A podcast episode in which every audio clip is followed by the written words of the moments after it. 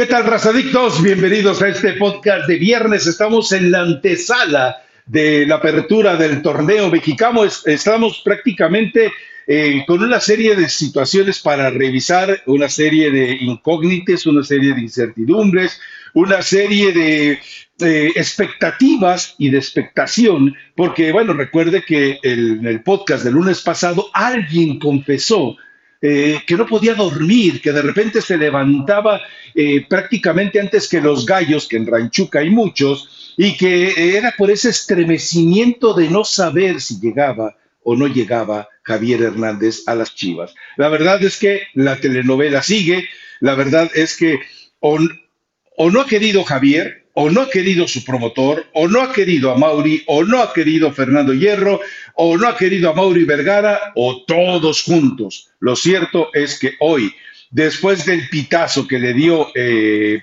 Chicharito a Sergio Dit y que revolucionó prácticamente todo el escenario de la Liga MX, no ha pasado nada.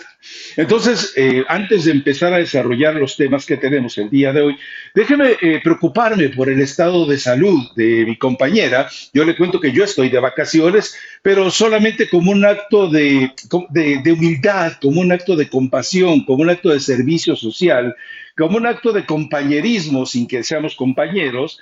Eh, estoy aquí por ella, por Elizabeth Patiño. Así que déjeme saludarla para que me cuente eh, si ha podido vivir, sobrevivir, pervivir y convivir con el hecho de que Javier no llega a sus Pero ¿quién es el que está en Guadalajara y cambió hasta su vuelo para recibir a Javier? ¿Cómo está Rafa Ramos? Buen viernes.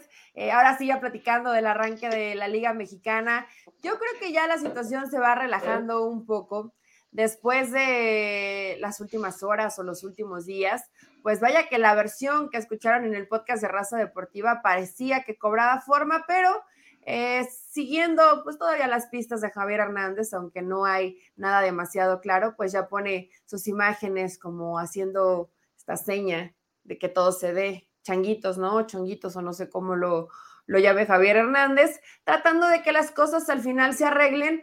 ¿Qué dice la gente que está en Guadalajara? Y bueno, tú en este momento lo tienes ahí como referencia, que están haciendo y están armando y están visualizando una gran fiesta para la llegada de Javier Hernández, que no me sorprendería, ¿no? Lo vale, es necesario, ya han soltado detalles de esta negociación con Javier Hernández, que si un año, que si dos años, el tema salarial, el tema de hacer un, documental, una docuserie o no sé qué esté interesado eh, a Mauri, que me parece también bueno, porque tienen que explotar de cierta forma, la inversión que van a hacer por Javier Hernández, no solamente Javier dentro de la cancha, sino Javier fuera de ella, y lo que significa que regrese a Guadalajara el hijo pródigo. Entonces, la verdad, Rafa, que yo creo que son cuestión de, pues tal vez de días, eh, no me imagino que sea de horas, creo que todavía vamos a esperar tal vez el fin de semana para que Chivas esos videos de la herencia que les dejó Edgar Martínez, que tanto les encanta, pues tú sabes que lleva un trabajo, no se hace de la noche a la mañana. Eh, al parecer están analizando si va a estar o no la afición para la presentación en el estadio. Hay muchas cosas todavía que arreglar para que la, la presentación esté a la altura de lo que considera Chivas el regreso de Javier Hernández. A ver, eh, yo te veo demasiado optimista y, te, y, o sea, ¿crees que se caiga? A ver, yo te explico por qué. Si hubiera tanta buena voluntad de todas las partes, esto ya se hubiera cerrado. Si hubiera eh, tanta buena voluntad, estamos a cuántos días de que eh, soltó la información eh, Sergio Dip. Estamos ya por completar 10 días. Si tú en verdad quieres irte a algún lugar, si tú en verdad quieres, dice, porque Javier habla de un enamoramiento prácticamente digno de una telenovela de Emilio Azcarra Gallán, para eh, decir, para convencer al escenario de sus chivas de que él es el hombre ideal y de que él no falla, que él está dispuesto a sacrificar todo por llegar al Guadalajara. Y la realidad es que, por otro lado, eh, eh, no sé si Fernando Gago diga, es que eh, para qué quiere un tipo que a lo mejor me lleva dos semanas integrarlo, para qué quiere un tipo que me dijo mi amigo Barros Esqueloto que le movió el tapete en el Galaxy, para qué quiere un tipo que cuando he preguntado en el West, también he preguntado en el Sevilla y en el Leverkusen, me han dado malas recomendaciones a nivel de, de grupo, para qué quiero a un personaje que ya no es él, sino una caricatura dantesca de lo que es eh, Diego Dreyfus.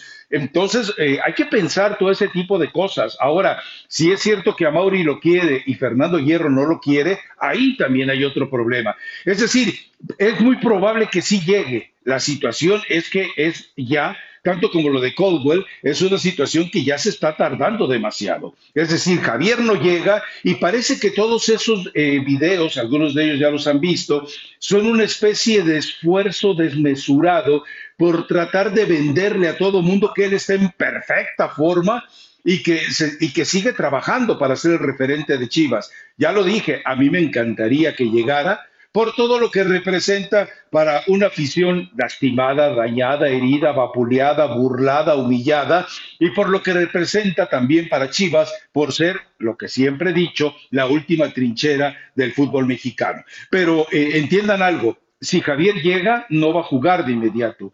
Ahora, yo creo que si es como tú dices, de que pretenderían que eventualmente estuviera listo para el partido contra Santos, eh, para su presentación, bueno, ya estarían adelantando algo, ¿no? Porque en ese momento la afición está, voy o no voy. Es decir, me van a presentar las caras eh, viejas en lugar de presentarme las esperanzas nuevas. Y recordemos algo, ¿eh? Para que no se dejen engañar. Las veces que Chivas hizo estupendas pretemporadas, no pasó nada, muñecos. Así que váyanse ubicando. Pero bueno, por lo demás, por lo que es el tema de Chivas, eh, falta mucho para saber qué está pasando dentro del equipo. Eh, no ha llegado, no lo han presentado, no lo han firmado. Entonces, ya son una serie de circunstancias que eventualmente eh, deben de tener a Gago eh, con, una idea muy clara. Yo trabajo con esto y con esto me voy a, a, salir a la cancha contra el equipo de Santos. Bueno, no te queda de otra, Gago. queda claro que todo esto se sale de las manos de Fernando Gago y me parece que de Fernando Hierro también. Y esa incertidumbre, esa, eh, esa carencia de un plantel ya definido no le beneficia a nadie. Es cierto, y digo, en, ese aspecto creo que Guadalajara pues está haciendo los trámites pertinentes con el tiempo ya encima, ya el torneo va a arrancar. Y la realidad de Javier, eh, y yo quiero pensar, ¿no? Que la afición lo entiende o lo sabe, que todavía no está al 100% recuperado de su rodilla, ¿no? Tiene que pasar también, Rafa, exámenes médicos, ver qué tan, qué tan bien va la evolución. Una cosa es cómo te ves físicamente y otra cosa es ya yendo a las profundidades del cuerpo de Javier Hernández, bien entendido esto, claro, a través de ah, diferentes ah, exámenes médicos, si está o no está listo para, para comenzar lo antes posible. ¿Qué sería lo antes posible?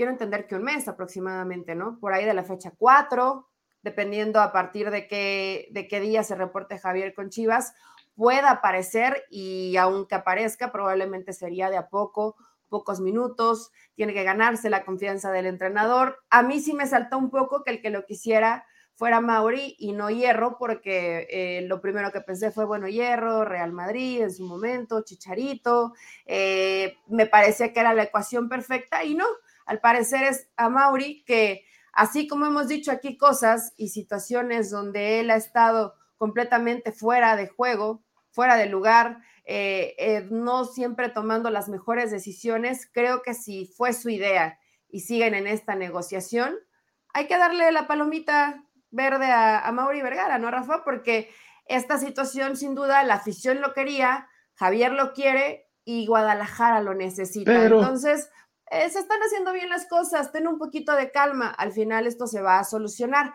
No creo que lo presenten en el partido de este fin de semana contra Santos. Yo visualizo que van a hacer algo especial la próxima semana en Guadalajara, ah, en el estadio, y ahí podrían presentar a, a, Javier Hernández. Yo así lo veo, no lo veo que suceda este fin de semana. ¿eh?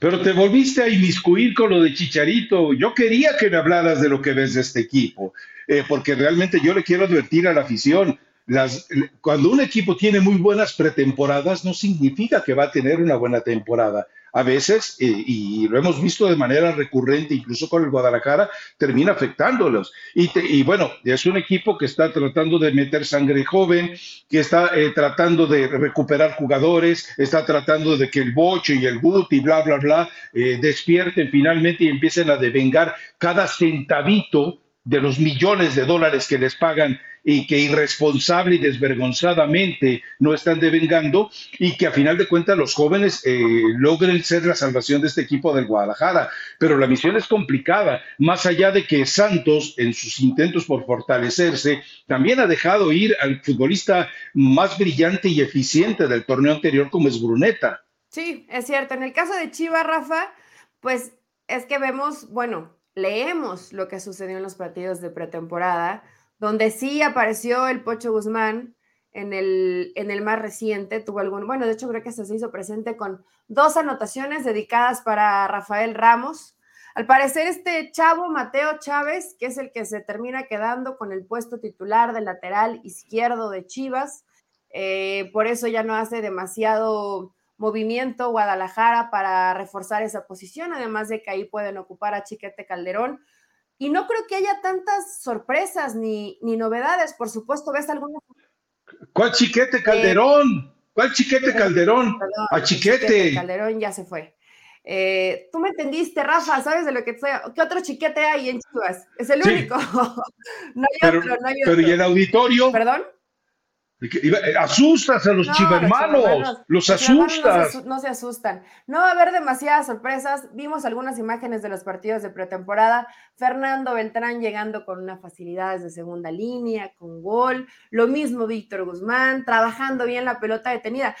Todo parece espectacular. O sea, la pretemporada de Chivas ha sido buena y parece que el futbolista está volando físicamente se ven bien, se ven más delgados, se ven más atléticos. Creo que en ese aspecto probablemente Gago ha puesto trabajos forzados para que Chivas llegue a buen punto, pero hay que ver este escenario, cómo se presenta la jornada 1, que habitualmente no es de partidos espectaculares. Y por otro lado, Santos, que está Facundes, es el refuerzo del que llega a sustituir a Bruneta de cierta forma pero le sacaste a Bruneta y le sacaste el fútbol y la creatividad al equipo. Necesita realmente tener muy buen nivel y que se adapte rápidamente para presentar algo medianamente bueno. También hay que ser realistas con Santos. Nunca consiguió, repito, tener un equilibrio con el equipo. Un equipo que ofensivamente trabaja medianamente bien, pero de media campo para atrás es, un desastre, ¿no? Y se come cualquier cantidad de goles y por eso no pudo entrar ni siquiera al, al play-in de la Liga Mexicana. Entonces, Santos es mm, ese equipo regular que te va a competir, que es bueno de medio campo para adelante y Chivas hoy, pues es uno de los equipos que queremos ver, sobre todo por la propuesta del entrenador. ¿Cómo nos va a sorprender? ¿Cómo va para el equipo? ¿Quiénes son los que va a utilizar? Tampoco hay mucho, yo sé, ¿no? No tienes a Messi oh. de la mano, pero eh, probablemente pueden haber algunas cosas que van a ser diferentes a lo que hacía Paunovic. O cómo te va a decepcionar, porque también, existe esa posibilidad, que todo el enamoramiento termine en decepción. Es decir, no, en ese momento no hay ninguna garantía eh, en torno al equipo del Guadalajara. Pero bueno, falta poco, lo veremos en la cancha, ahí será el gran examen. por otro lado, bueno, el América me parece que el América, eh, eventualmente, ah, se me olvidó comentarte algo de Hierro. Eh, resulta que Hierro, si revisas la cantidad de jugadores que pertenecían o pertenecen a Promofoot y que eran mangoneados de manera un poquito extraña, perniciosa, eh, obviamente teniendo a alguien infiltrado como precisamente Mariano Varela, bueno, resulta que Fernando Hierro ha hecho una limpia sacando prácticamente el 70-80% de los jugadores que pertenecen a Promofood.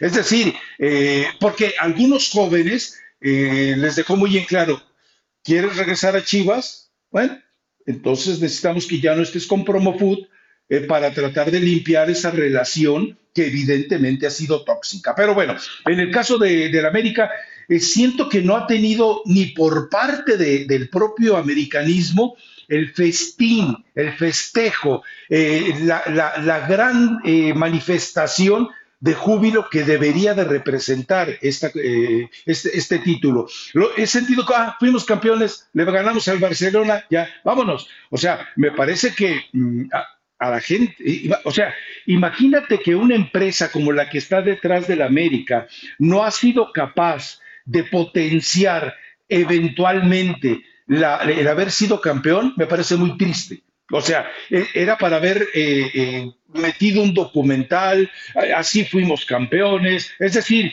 eh, algo que, que, le dejara a la afición una especie de homenaje al título. No, o sea, ya se acabó, ya son campeones, dale la vuelta, ahí está la Rosa de Guadalupe y los episodios de hace 20, 30 años del Chavo del Ocho. O sea, Qué miseria la tuya, Emilio Azcarra Gallán, ¿eh? Qué pobreza de imaginación. ¿Qué está haciendo Rafa y todavía no lo, no lo tiene listo? ¿En dónde? Yo no lo veo. Es que el campeón de invierno, que de por sí eh, el tiempo estuvo un poco apretado por todo lo que vivimos el, año pasado, y que además América es campeón juega contra, la, contra Barcelona, o sea, todavía tuvo pues un periodo muy corto de, de descanso, inclusive eh, las fuentes que cubren al América señalaban que reportó primero el grupo de jugadores que no tiene tanta actividad o que no tuvo tanta actividad el torneo anterior y después reportaron los titulares.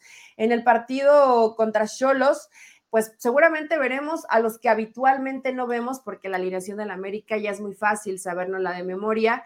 Kevin Álvarez va a aparecer como extremo, eh, seguramente veremos al, al Chicote Calderón, pero sí, este América que presentará en la fecha 1 no es el América que nos tiene acostumbrados a ser titular. Es normal, Rafa, hubo muy poco tiempo. Eh, en el caso de la espectacularidad de haber sido campeón y haber conseguido eh, el título, pues sí, cuando tienes una empresa como Televisa, te imaginas que podían, podrían lazarse con algo espectacular, que ya lo tendrían que estar cocinando, o tal vez ya lo están cocinando y no te han dicho nada. Tu amigo Emilio Escárraga no te ha pasado el pitazo. Pasó ya un que van a presentar algo próximamente. Pero es que no dio tiempo, Rafa. O sea, tenemos muy poco tiempo. No, no, Eddie, por favor. Digo, yo sé que eh, puedes tener un trabajo, tu biblioteca. Tú has trabajado en televisión. de lo que va todo el torneo. Era muy probable que la América fuera campeón, pero tal vez un poquito de de oxígeno, de espacio. Bueno, llegaron tarde a pretemporada algunos para poder encarar esta jornada uno. Ha sido todo muy, muy acelerado. Eli, Eli, tú has trabajado en televisión. Eh, tú sabes que cuando eh, parece inminente que vas a ser campeón, tú dedicas un equipo de producción y en 24, 48, 72 horas te arman una serie del América. Fue, así fuimos campeones. O sea, no, no, Eli, eh, ah, en una empresa como Televisa. lo eh, tienen que reunir, Rafa, porque, bueno, tú no, tú no ves, no, programas, no, no, reunir, programas deportivos, pero en, pero en UDN sí estuvieron sacando una cápsula por jugador de la historia, de cómo llegaron al título, de no cómo importa, Eli. el trabajo ahí va casi armado. Dale chance, Rafael Ramos. Ah, ah, está por, está por comenzar el torneo mexicano. Ahora ya eres americanista de closet, chivermano de corazón. Eh, todo, todo, todo, combinado. Pero, pero mira, una empresa que se ha plagiado himnos, que se ha plagiado uniformes, pues también puede plagiar una forma de trabajar.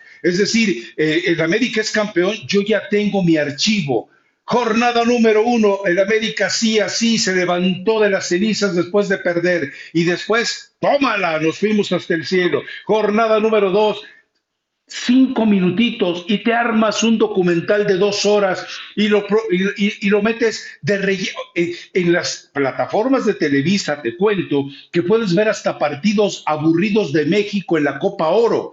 Entonces yo te pregunto, no, no son escenarios. Emilio, quien quiera que sea tu brazo derecho, y si eres tú, Bernardo Gómez, pues la culpa es tuya, Bernardo. Serás muy asesor de presidentes, pero asesor de Emilio no lo sabe ser.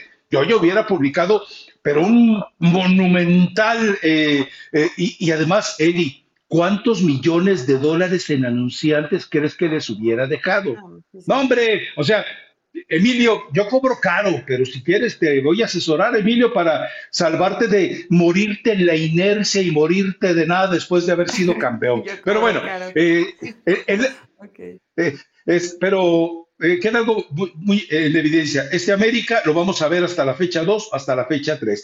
Me parece bien que cuiden eh, escenarios, o sea, pueden darse el lujo de perder con Cholos. Felicidades, Miguel Herrera, te van a entregar un equipo B como adversario, pero de ahí en fuera, a, a, seguirle, nada de campeonitis. En el América no se tolera la campeonitis, así que venga. Y pues algo más que quieras decir de América y de Cholos. Cholos le llevan tres refuerzos a Miguel. Él dice que ahora sí tiene el equipo. Miguel, esa cantaleta ya te la conocemos. Es que ese es el problema. Digo, más allá de que probablemente América aparezca con un equipo alternativo por el tiempo, pues Cholos no tiene, no tiene mucho de dónde echar mano Miguel Herrera. Y me, y me sorprende esto, ¿no? Porque Miguel lo escuchamos con mucha ilusión, como es él, ¿no? Con, con buen ánimo, con ganas de que las cosas salgan bien pero siendo honesto y con el plantel que tiene, es que ni siquiera lo vería dentro de un top ten. Eh, de verdad que tendría que hacer un extraordinario trabajo. Está apostándole a, la gente joven, lo cual no me parece malo, no me parece malo. Eh, entiendo que la exigencia tal vez en Tijuana no va a ser tan alta para Miguel porque el torneo pasado pues comenzó mal y lo aguantaron, lo aguantaron y terminó me parece que haciendo un torneo decoroso de acuerdo al plantel que tiene.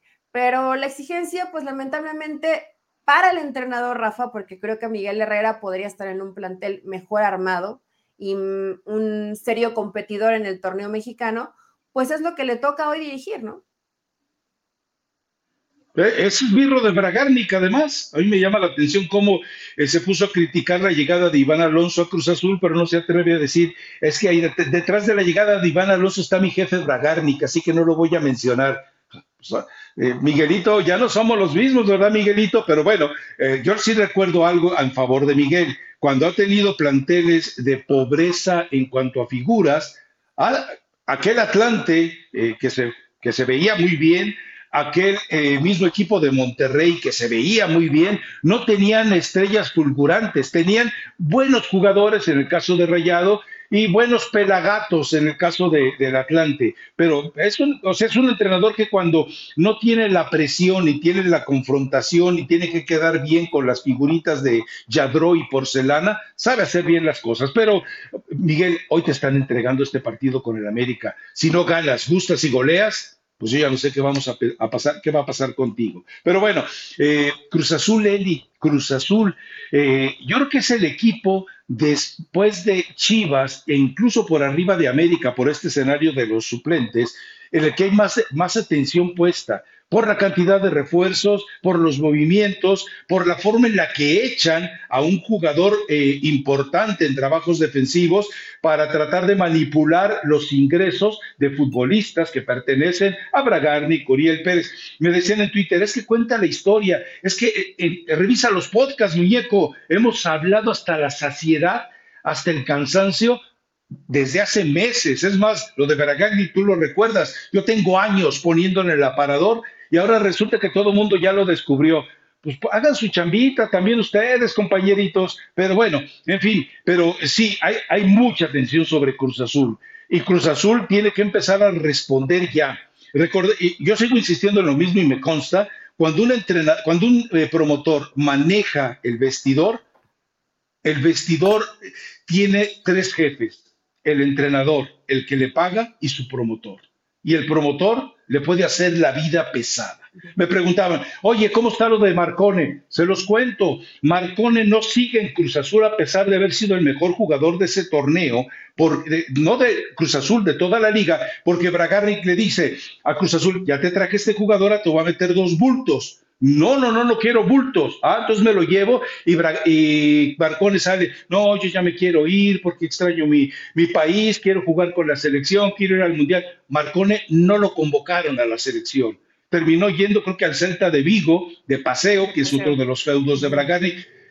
Yo les voy a recomendar, lean los blogs y, y revisen los podcasts anteriores, o sea, cosas que nadie les dice en México Aquí se las decimos sin ningún temor de nada. Aquí no nos tiembla la voz, eh, no tenemos miedo a las demandas, a las demandas esas eh, eh, farsantes de uno que otro directivo. No, aquí, como decimos la verdad, se las ponemos por delante. Pero bueno, Cruz Azul, ¿Qué, te provoca Cruz Azul, Elizabeth Patiño? ¿Te provoca el mejor reggaetón de Bad Bunny o te provoca, qué sé yo, a Bon con 1892? No, yo creo que yo creo que podría ser algo de Bad Bunny, ¿no? Más, más improvisado, con, con poco talento, eh, con algunas situaciones medio turbias en cuanto a la gente que le pueda llegar a gustar esa música, con todo respeto, porque últimamente ya anda medio, medio vulgarcillo. Bueno, no, siempre ha sido así, ¿verdad? No, no es que Bad Bunny sea últimamente así, siempre ha sido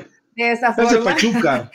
Pero, a ver, Rafa, yo creo que este Cruz Azul, eh, yo lo quiero ver jugar, ¿no? Yo la verdad sí lo quiero ver jugar. Sí, eh, claro. Los refuerzos llegaron a tiempo, podríamos decirlo a tiempo, a comparación de, otros torneos.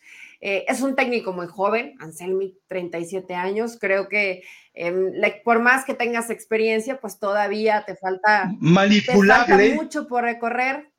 Manipulable de cierta forma, dependiendo del cuerpo técnico que tanto le pueda llegar a ayudar, porque lo va a necesitar y porque la presión, a pesar de que tampoco pasa nada en Cruz Azul si no eres campeón, me refiero a la interna, la presión mediática fuera, pues siempre te genera un ruido que al ser tan joven y con poca experiencia, pues a lo mejor le puede llegar a, pesar. Eh, le cambiaron la columna vertebral, entonces va a ser pues un poquito refrescante ver cómo va a jugar Cruz Azul, Rafa, ver de qué forma van a plantear los partidos, ver de qué forma eh, llegan estos refuerzos, si van a rendir o no van a rendir. Creo que la salida de, de Escobar, que al parecer es inminente, pues es un, golpe fuerte para Cruz Azul, ¿no? Porque de aquel Cruz Azul campeón, Rivero y Escobar probablemente ha sido lo que sobrevive jugando bien, porque la verdad que estos dos, y además Escobar, que te puede servir como, central o como lateral, que es líder en la defensa, eh, creo, que, es un futbolista que sí vas a extrañar. Eh, no sé si todavía Cruz Azul, a pesar de esta baja, piensa en alguna otra incorporación, pero puede ser, puede ser divertido ver a Cruz Azul o sumergirse en el mismo fango que siempre se sumerge o resurgir de las cenizas y demostrar que es un equipo que puede competir bien con los refuerzos que le trajeron. Pero habitualmente este tipo de historias que le pasa siempre a la máquina, pobrecitos de los aficionados, que comienzan mal, terminan mal.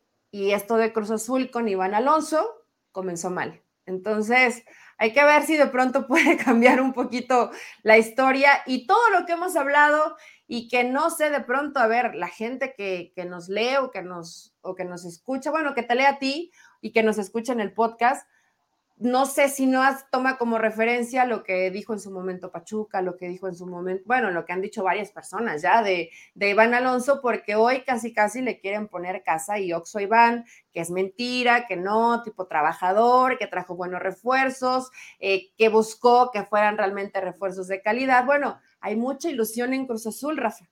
Hay que ver cómo se presentan contra Pachuca, que es un rival que también se ha reforzado medianamente bien que me sorprende que de pronto dejó ir a jugadores jóvenes que ya les adelantó la chamba a Chivas con Castillo y a América con Lilian Hernández. Eh, pero bueno, hoy Pachuca también eh, dejó a un lado la guardería y quiere apostarle a gente con experiencia. Espero que no se haya ido al otro límite, porque pues Salomón Rondón ya con 34 años, vaya, que haya encontrado el equilibrio Guillermo Almada en el equipo. Eh, eh, a mí me, extraña el tipo de contrataciones que de repente hace eh, Jesús Martínez.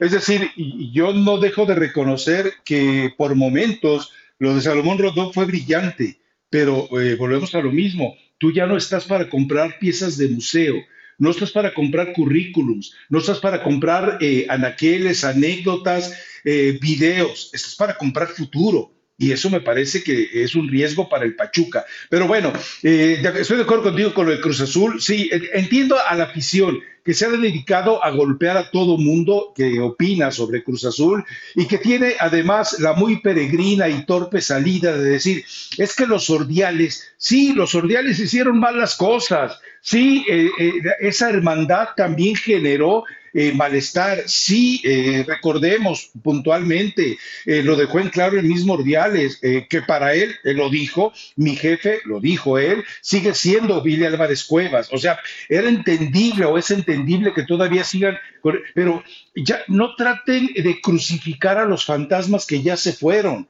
pero sí revisen los errores de los que llegaron, no se cieguen. Ahora, eh, insisto, espero que Cruz Azul tenga un buen torneo. Yo no dudo que este primer torneo con eh, prácticamente el clan turbio eh, de Bragarnik pueda funcionar. O sea, Bragarnik consiguió algo, ¿eh? la hermandad que tiene con Uriel Pérez, la, le sumas a Pavón, es decir, él está controlando a tipos que antes parecían incontrolables en el teje y maneje de jugadores. O sea, esto habla del poder que tiene.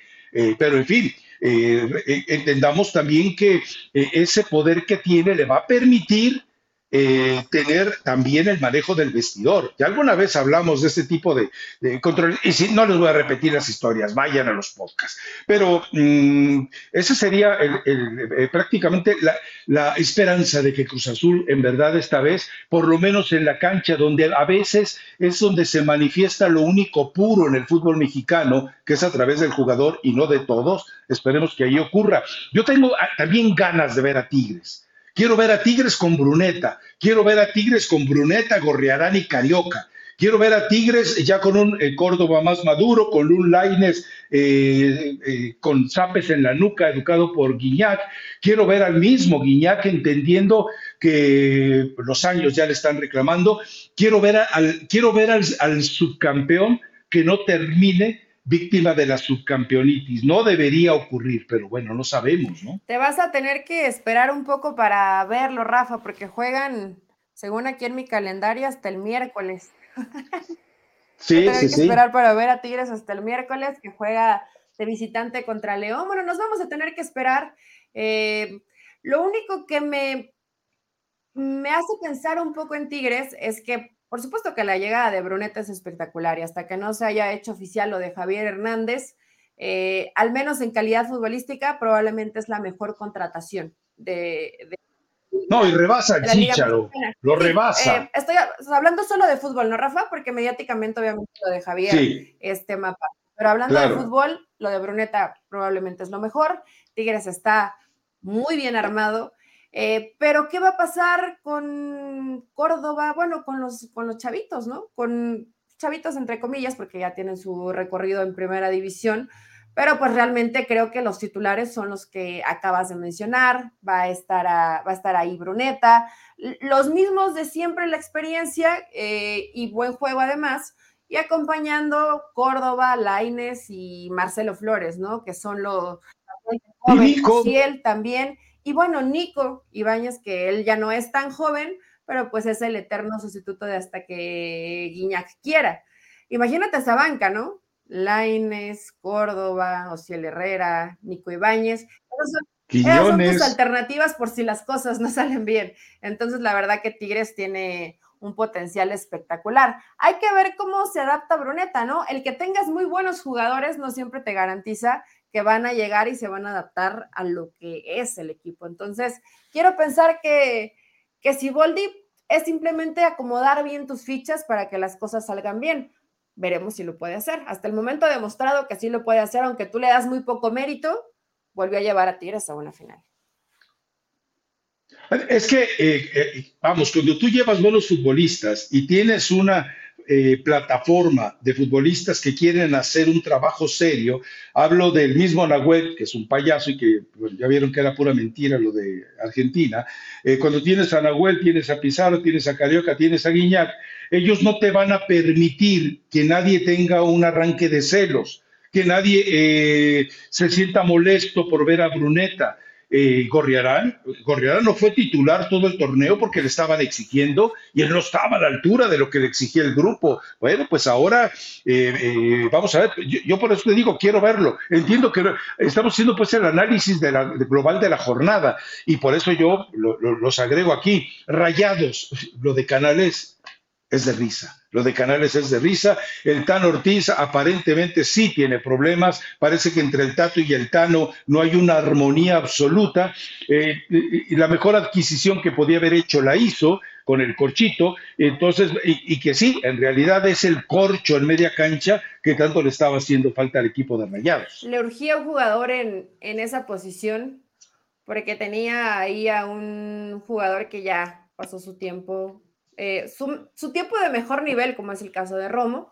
Entonces, el corcho, pues, a ver, decimos de, mm, de Bruneta como la mejor contratación de lo que había en la Liga Mexicana, pero de refuerzos que no estaban en la Liga Mexicana, puede que por ahí podamos ir con Rayados, ¿no? Y el corcho, o sea, también una gran contratación, le hacía falta, lo necesitaba Rayados que a Rayados, pues siempre lo que necesitas es a la carta, es tu menú. ¿Qué necesito? Un mediocampista. Bueno, vamos a buscar entre nuestras posibilidades lo mejor que se presente, ¿no? Y tiene la posibilidad económica para hacerlo. Pero veo demasiada tensión en Tano cuando el torneo no ha arrancado. Él sale y dice que no hay tensión, pero es evidente que sí. Lo que pasó con Funes Mori dejó claras muchas cosas de lo que estaba pasando a la interna con Rayados.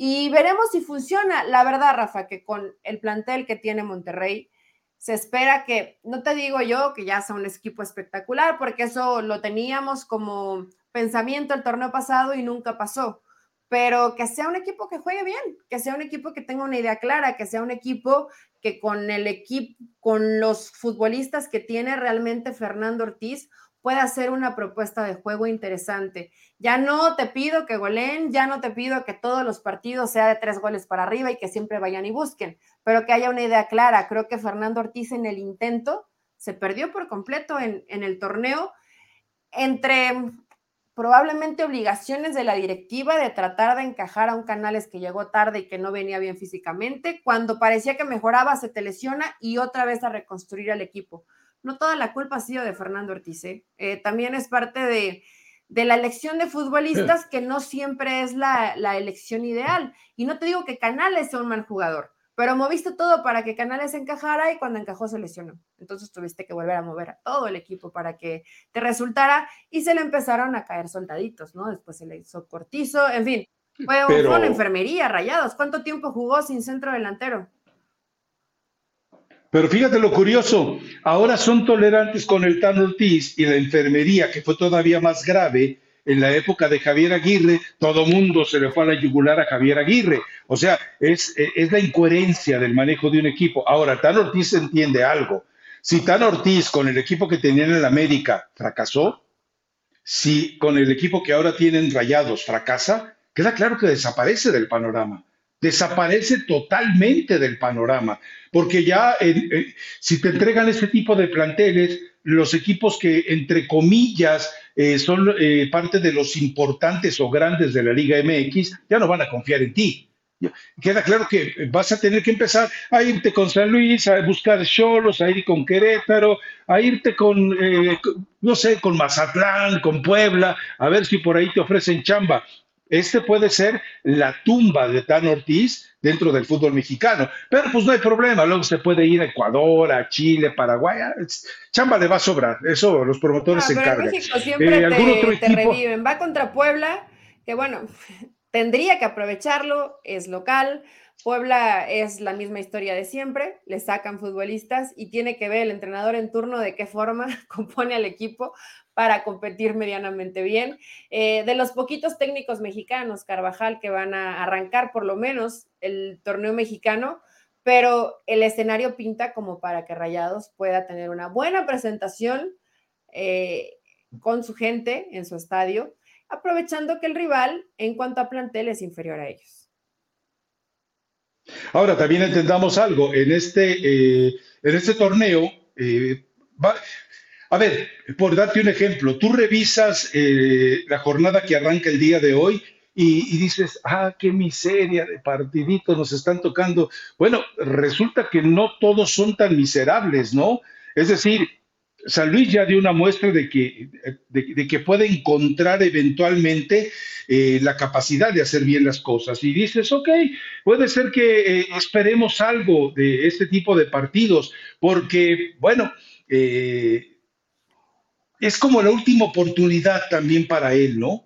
Más allá de, porque si Da Silva Leal le va bien, eh, puede permanecer otro torneo, tal vez en otro equipo, eh, porque te da fundamentos, pero si eh, de repente tiene problemas este torneo, como que le van a empezar a, perder un poquito la paciencia y el respeto, ¿no? Y también, es decir, por eso es bueno esta, esta fecha 1, porque hay una serie de presentaciones de proyectos que hay que revisar, o sea, está lo de Beñat San José, está lo de Toluca, obviamente, está lo de León, obviamente, una serie de, novedades que uno dice, bueno, ok, vamos a ver si los directivos están haciendo bien las cosas o si los promotores los están llevando a hacer mal las cosas. Mucha gente menosprecia el tema de los entrenadores. Ustedes no tienen ni idea, ni maldita idea de cómo este tipo de, virus, de parásitos, tiene infestado al fútbol mexicano. Es cierto. Eh, yo sí quiero ver a, a lo mejor nada más por un poco de morbo, Rafa, ver a Toluca, porque entiendo que la baraja hoy de entrenadores tal vez no es tan grande en el fútbol mexicano, pero que, y no tengo nada en contra de, de Paiva, ¿eh? o sea, creo que es un tipo que, quiere trabajar, está bien que le hayan dado la, posibilidad en Toluca. ¿Te convenció lo de León? allá voy. ¿Qué hizo en León? O sea, fue. No, no pasó nada. Le dieron todo. No pasó nada en, León con, con Paiva. Y hoy llega a Toluca y dice que, que quiere formar chavos. Algo es algo de palabras más, palabras menos, dijo, ¿no? Y no sé si era, o sea, hoy el objetivo de Toluca ser una gran cantera o, formar jugadores. Puede, puede que sí, ¿no? Que se lo hayan pedido y, no conocemos bien cuáles son hoy los objetivos. Y arranca con un muerto. Tiene que aprovechar que va contra, contra Querétaro, tiene que aprovechar creo que esta posibilidad. Tu Mauro Pero son de pronto lo, lo bondadoso, por un lado, para algunos entrenadores e injusto para otros, porque todo lo que hizo Rafa, eh, ahorita un ejemplo así rapidito, ¿no? Mario García con Atlante, que estuvo ahí constantemente, llegando a finales, siendo campeón, y que no le das una oportunidad, a lo mejor en un equipo de primera división, y a Paiva, que no hizo nada con León, le das hoy un equipo como Toluca, que es un equipo importante en México. Entonces, eh, no sé, quiero... Y con un cero de diferencia en el sueldo. es decir, Paiva está cobrando un cero más que lo que está cobrando que, que, lo de Mario García. De un cero, seguramente sí, Rafa. Y no tuviera digo, por experimento, por probar o por darles oportunidad. A ver, ¿te va bien en Liga de Expansión? Vamos a ver cómo te va en, Primera División. Ya si no salen las cosas, bueno, tendrán que traer a, otro entrenador. Pero si estás reviviendo técnicos que no pasó nada con ellos en el fútbol mexicano, mm, ya desde ahí no, no pinta bien la cosa contra Toluca. Bueno, desde que sacaron a Nacho Ambrí, Rafa, se les vino la noche. Un poco de karma para los que creen en ello. Y, desaparecido, además. chamba. Eh, yo te pregunto, te, pregunto algo. ¿Ambriz ya entró a la lista de vetados? Pasión, determinación y constancia es lo que te hace campeón y mantiene tu actitud de ride or die baby. eBay Motors tiene lo que necesitas para darle mantenimiento a tu vehículo y para llegar hasta el rendimiento máximo desde sobrealimentadores, sistemas de sonido, tubos de escape, luces LED y más. Si buscas velocidad, potencia o estilo, lo encontrarás todo en eBay Motors. Con más de 122 millones de piezas, siempre encontrarás justo lo que buscas. Y con Guaranteed Fit de eBay, tienes la garantía de que tu pieza quede perfectamente a la primera o se te devuelve tu dinero. Porque con eBay Motors, quemas llantas y no tu dinero. Con las piezas que buscas, a los precios que quieres, tu auto se convertirá en el MVP que te dará el triunfo. eBay Motors. ebaymotors.com. Solo para artículos elegibles se aplican restricciones. La verdad que es sospechoso, es ah, sospechoso que hoy, con tan poquito que hay en el mercado de entrenadores, bueno, es un, es un entrenador que cobra caro, Raf. Por ahí puede ser, porque lo pensé justo hace unos días haciendo este análisis de que solamente cuatro entrenadores mexicanos, pero no cabe en la cabeza que un entrenador con preparación y con calidad como Nacho Ambriz no tenga trabajo en el fútbol mexicano. Eh, pensé de pronto un poquito, pensé, un poquito en el pacto de caballeros, pero eso ya no existe en México, ¿sí? Bueno, nunca existió. No, a ver, Nunca ha existido, no existe y nunca existirá el pacto de caballeros. Eh, Alexis Vega puede estar tranquilo, nunca existirá el pacto de caballeros, pero Alexis Vega ya debe empezar a, buscar a qué se va a, dedicar terminando su contrato con Chivas, porque el, pacto de caballeros no existe, pero qué bien funciona sin duda. En fin, eh, fíjate que eh, ya, ya de los partidos, yo creo que ahí la dejamos, ¿no? Hay alguno que toda. No me vais a decir quieres hablar de la mentira de Pumas por la llegada de Funes Mori, porque entonces vamos a tener problemas. sí, yo sí quiero, yo sí quiero ver a Pumas, pero bueno, si no es un. Ah. Rafa también es un equipo que hay que ver cómo. ¿Qué propuesta nos trae? Bueno, con Lema, que no creo que sea tan distinto a lo que hacía el Turco Mohamed. Me imagino que querrá hacer algo similar. Respetas más o menos la base de, es la familia abandonada por el turco, hombre. la familia abandonada, pero que puede que ayudaban bastante al turco y se queda una buena escuela y terminan haciendo las cosas bien con Pumas. Pumas nunca fue un gran equipo el torneo pasado, pero defensivamente era un equipo que eh, hacía bien las cosas y en ofensiva recién vi un video, la fíjate, y para mí el Toto Salvio es un jugador sobrevalorado, pero la cantidad de ocasiones de gol que le generaba al toro o a Dineno y que no aprovecharon es brutal.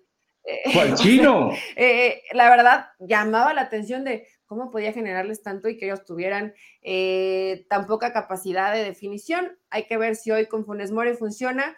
Ah, hay algunos que consideran que van a jugar Funes Mori y Memo Martínez. No, no van a jugar los dos. O juega Funes Mori o juega Memo. El titular va a ser Funes Mori. Y Memo, como le ha tocado muchas veces en su carrera, a picar piedra para ganarse un lugar o los minutos que no esté Funes Mori o si no anda bien, aprovecharlo para también tener minutos. El chavo este peruano, Quispe, se hablan muy buenas cosas de él y creo que también Puma necesitaba reforzar ese medio campo. Entonces, yo sí quiero ver a Puma, Rafa. ¿Por qué tú no? Porque ya no está tu turco Mohamed. Puede ser un equipo que... No, porque la verdad es que... torneo mexicano. Ah, a ver, recuerda algo, eh, esta directiva no ha sido seria. Esta directiva, ha, habido cambio de, directivos, ha habido cambio de rector y siguen haciendo lo mismo, los mismos fantoches. Entonces, eh, yo me había ilusionado con que Pumas pudiera cambiar de la mano de Miguel Mejía Barón, pero ya estoy lamentando que Miguel Mejía Barón, con todo respeto, dio el viejazo y ya ni siquiera tiene el temperamento de meterse en, los detalles a fondo del equipo de Pumas. Pero bueno, esperemos. A ver, hay un tema con lo que mencionabas hace rato. Eh, cuatro técnicos mexicanos. Uno, ya quemadón, otros con esperanza, con ilusión, y uno se pregunta eh, qué es lo que pasa eh, con, este, con los entrenadores mexicanos. De repente salen a la defensa, es que los directivos no les dan oportunidad, no les tienen paciencia. Yo me pregunto algo, ¿no será también que el técnico mexicano eh, no está capacitado para evolucionar conforme a lo que le va exigiendo una liga que esté estancada? Ojo, con, a ver, que, que no confundan mis palabras. Cuando una liga se estanca, cuando una liga está más en el escenario, en el fenómeno de retroceso que de avanzar, como está la Liga MX, hemos hablado de los dos más recientes torneos que han sido paupérrimos, yo me pregunto, eh, no, te, no te presenta nada nuevo. Víctor Manuel Bucetich, el rey Miedos, el rey Midas para él y Patiño. Díganme qué ha evolucionado después de tantos años. Al contrario, eh, se ha poltronado eh, manteniendo su estilo de juego mediocre. el, el Chepo de la Torre, otro tipo que alza la voz y dice, Chepo, Tú te quedaste estancado en una forma de jugar eh, demasiado pausada, demasiado lenta, sin entender los nuevos requerimientos que tenías, no solo por tu equipo, sino para mejorar el nivel del fútbol mexicano. O sea, me queda claro que eh, no, no ves en ninguno de esos entrenadores eh, y, dame el nombre que quieras, ¿eh? Hay otros, como ah, citábamos a Nacho Ambriz, que a lo mejor se ven expuestos a este veto, que a lo mejor se ven expuestos a ser marginados, pero también de repente, cuando les dan la oportunidad, pues no la aprovechan, Eli Patiño. Dime un entrenador que hoy, hoy, aparte de, de, de, Nacho Ambriz, que tú me puedas decir, formado en México, que lo quisieras ver dentro de la baraja y, dejemos a Mario García, si quieres, ahí, que de verdad se lo haya merecido. ¿A quién? O sea, ¿vas a pelear por, por el Chelis o por Mario Carrillo? Eh, yo a los dos eh, les tengo afecto, me toca compartir a veces mesa con ellos, pero tampoco los voy a defender en un escenario eh, puntual de que ellos no creen necesariamente en la evolución que debe tener el entrenador mexicano. Tú no te puedes quedar estancado. El problema es eh, el caso de Hugo Sánchez. Eh, Hugo Sánchez, ¿cuántos años hace que caducó? Y, cuando, y sabemos que jamás volverá a dirigir, por más de que eh, si sacan al entrenador, qué sé yo, de los armadillos FC, él levanta la mano. O sea, sí es un problema de preparación, de actitud y de entendimiento que el fútbol, para que México mejore, ellos deben mejorar y la situación es muy clara. Entre ellos están divorciados.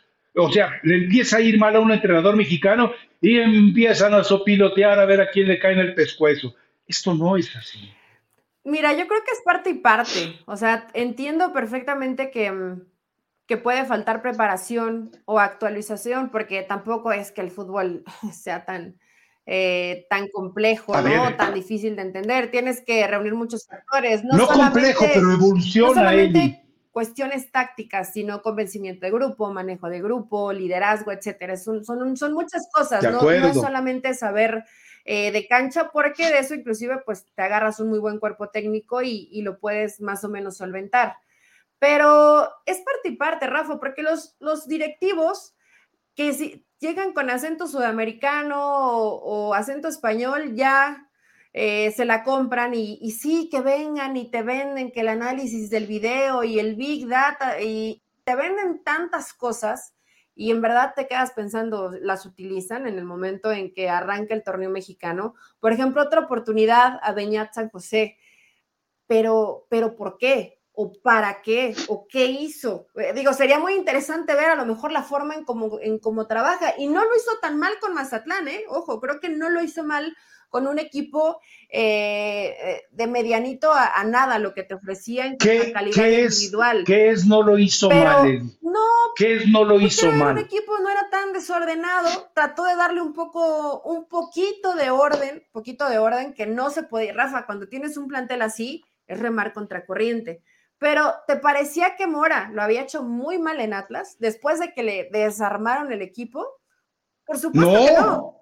Claro que no. no le diste la oportunidad de, continuar, agarrar el equipo eh, rearmado o buscar algo, lo, que buscaron ahorita en esta ventana de transferencias que llega eh, Murillo de San Luis? Bueno, ya más o menos le refuerzas al equipo o le mejoras la idea de lo que ya venía haciendo Atlas con otros jugadores, como el caso de, de Quiñones y Julio Furch y Ociel Herrera, ¿no? Entonces, le quitas a la mitad del equipo todo lo que tenía en ofensiva, se lo quitaron a Atlas. Mora creo que compitió hasta donde le alcanzó y traes un entrenador que tampoco ha ganado nada. Por eso te digo, parte y parte. ¿Será mucho mejor entrenador Beñat San José que Mora? A ver, yo te lo planteo de esta manera también como uno de los defectos del entrenador mexicano. Eh, ¿Tú recuerdas aquel Puebla tan fascinante del Chelis. Pero, pero a mí me encantaba el Puebla del Chelis. Bueno, el, en el Puebla, el Chelis tenía ocho o nueve asesores para que hicieran un trabajo completo y depurado. Al siguiente eh, proceso que, que, le ofrecen chamba al Chelis, por presupuesto, le cortan. O sea, le dices, no, pues eh, tráete si quieres a Fentanes y a otro, pero lo demás lo ponemos de aquí. O sea, también cuando tú tienes un grupo de trabajo y no te permiten que lleves tu grupo de trabajo, ya te están eh, cortando las alas de tu desarrollo. Y el problema es que los mismos entrenadores no logran defender a su grupo de trabajo. Y, entonces estamos hablando de que en esa eh, eh, emasculación que vive el entrenador mexicano en cuestiones fundamentales, ¿qué es lo que hace Jimmy Lozano? Lo podemos criticar, porque no abundan mexicanos en su, en su, en su eh, zona de, auxiliares, pero, pero el tipo los, los impone. O sea, venga a la selección nacional, sí, pero con una condición, me llevo mi grupo, no quiero que quede nadie del anterior, ni quiero que me impongas a nadie. Así deberían de ser todos los entrenadores. El problema es que si tú en este momento contratas a Mario Carrillo, Mario Carrillo no tiene un grupo de trabajo, que si tú contratas al Chelín no le van a permitir reagrupar un grupo de trabajo, que si tú contratas, qué sé yo, a la Volpe, la Volpe va a seguir siendo ahí sí el mismo tipo eh, que vive en una egolatría que no le permite ser asesorado. Es, es, es eh, por eso insisto, es un problema en el cual el técnico mexicano ha sido arrastrado por la forma de manejar el fútbol mexicano. Es decir, por directivos que no saben de este negocio, por directivos que no entienden de este negocio, porque ellos en la desesperación de dirigir, es decir, como muertos de hambre por regresar a una, a una posición de dirección técnica, de repente eh, dejan de entender que deben de hacer valer su autoridad. Y eso lo vemos eh, de manera reiterada. Por eso te pregunto, dame un nombre. Eh, hablabas de lo de Mora, estaba Mario García, eh, estaba Ambriz. Dime otro que de repente digas, ok, vamos a ver, el caso de Fentanes apenas está tratando otra vez de, involucrarse y a Fentanes le dicen, me traes uno, me traes otro y nada más. Cuando estamos viendo que en muchos países bueno, recuerda cómo llegó Almeida. Almeida llegó con cinco gatos y 26 petacas. Bueno, así debería de decir el entrenador mexicano, quiero mi grupo de trabajo y entonces hasta creas una línea de respeto entre los jugadores, porque si tú tienes una autoridad delegada en tu grupo, manejas mejor al grupo de futbolistas también. Sí, digo, el, el cuerpo técnico es fundamental y lo deberías de tener y necesitas a alguien o a varios que inclusive sepan más que tú, para que, para que la cosa vaya bien y, mejore. Pero es que hay tantas eh, deficiencias en el, en el trabajo, Rafa. Hoy se están preocupando por que el árbitro eh, hable para decir qué fue lo que marcó, que esto que, que, se acaban de inventar, que no te cambia nada, solamente pues ponen voz a algo que ya sabíamos cuando hacen la mímica, cuando van al bar en lugar de preocuparse por todo esto, a ver, ¿cuántos técnicos em, se graduaron mexicanos? No, pues 10, ok, vamos a capacitarlos. Y te traes a dos o tres personajes que sepan mucho de fútbol y los capacitas, porque capacitarse no es irse a Europa un mes y tomarse fotos con Guardiola. Eso no es capacitarse. O sea, eso no te va a servir de nada con Guardiola y con la, mi selfie con Simeone y mi selfie con Ancelotti y ya regresé con la actualidad del fútbol mundial de primer mundo. No, no, no. O sea, creo que sí tendría que haber eh, un foco especial en eso porque mejores entrenadores te lleva también a mejores formadores y ya que estén mejor formados tus futbolistas mexicanos, bueno, pues tienes mayor capacidad de exportar al extranjero. O sea, sería todo muy bonito si pusieran realmente eh, ojo y pusieran ímpetu y trabajo y dinero en eso, pero no lo hacen, lamentablemente no lo hacen. El que hoy no haya ascenso, pues a nosotros porque nos corresponde enterarnos de lo que pasa dentro de Liga de Expansión pero sé completamente honesto y no sé si en Estados Unidos se, se pueda ver o se lo, lo transmiten. ¿Cuántos partidos viste de Liga de Expansión? ¿Cuántos entrenadores conocemos que hay en Liga de Expansión? Al no haber ascenso, se pierde. O sea, están, sabes, sabes que están ahí, pero no sabes ni siquiera quiénes son. Y ayer escuchaba palabras de Espinosa que tuvo toda esta bronca de se iba, no se iba en la sub-23 y luego que Puebla y al final ya no se pudo por el reglamento. Y dice, en México y que ya le aplicaron el pacto de caballeros. no hay posibilidades, no hay opciones y no creen en el entrenador mexicano. Y al ser un técnico joven, que creo que en Liga de Expansión lo estaba haciendo bien, ¿tú crees que no tenga preparación? Entra nuevamente el famosísimo pacto de caballeros por lo que sucedió con él en cómo tomó la decisión de salir de esa elección de la sub-23. Mira, la productora Aranza ya nos está eh, diciendo que nos apuremos. Eh, yo no estoy de acuerdo contigo para nada en, cuanto a lo que tú hablas de la urgencia y la necesidad eh, determinante de evolucionar, de crecer, de desarrollarte, de aprender, de, de, importar algunas de las de los eh, de lo que puedas aprender desde fuera. Yo creo que hay un escenario en el que sí se puede crecer, pero bueno, eso lo estaremos viendo un poco más adelante. Eli Patiño, nos vamos con la recomendación musical. Ah, ¿que ya tan rápido? bueno, disfruten la jornada 1 de la Liga Mexicana y mi recomendación es de Julián Álvarez y su norteño banda. lo tienes todo porque la Liga Mexicana lo tiene todo, un show cómico, mágico, musical que vamos a comenzar a disfrutar a partir de este fin de semana. Y espero que tú lo disfrutes. ¿Sigues comiendo criadillas? ¿Sigues de goloso y antojadizo, Rafa Ramos? ¿O ya, ya pasó la etapa de las criadillas y cambiamos el menú? No tienes idea de lo que he tragado en esto y lo que me falta. Lo que me falta. En fin, pero bueno, de eso, de eso se trata esta gira eh, gastronómica. Yo voy eh, a, Es una canción muy bonita es una canción para disfrutarla, es una canción llena de, nostalgia, de dolor, eh, se llama Confieso de Cari García. Escúchela, le va a encantar. El problema es que después, sin darse cuenta por algún escenario de la vida, la va a convertir en su... No, esa canción está hermosa, Rafa. Esa canción sí te aprieta el corazoncito. Eh, qué buena recomendación. Qué buena, qué buena recomendación para viernes. Pero ya vas a poner a todos los razadictos nostálgicos. Y por cierto, muchachos, no se preocupen, estoy bien. Hoy sí me peiné. Me, me, dio hasta pena, Rafa, que dice, es Kelly, Yo ¿por también. Kelly llega sin bañarse al podcast de Raza Deportiva? Yo sí me baño, me baño muy temprano, pero fue muy gracioso porque varios coincidieron en eso. No sé cómo me veía el lunes, pero créanme que conforme avanza la semana, uno se va sintiendo más recuperado. Nos escuchamos el lunes, Rafa. Ninguno de los dos, ninguno de los dos llega a este podcast sin peinarse, entiendan. Los dos lo hacemos. Así es. Bueno, pues nos escuchamos el lunes a ver qué sorpresas hay y a ver si ya se acaba tu telenovela del chicharito, ah, que el único celoso de cómo se ha alargado debe ser Emilia Azcárraga. Seguramente sí. Hasta el lunes, Rafa.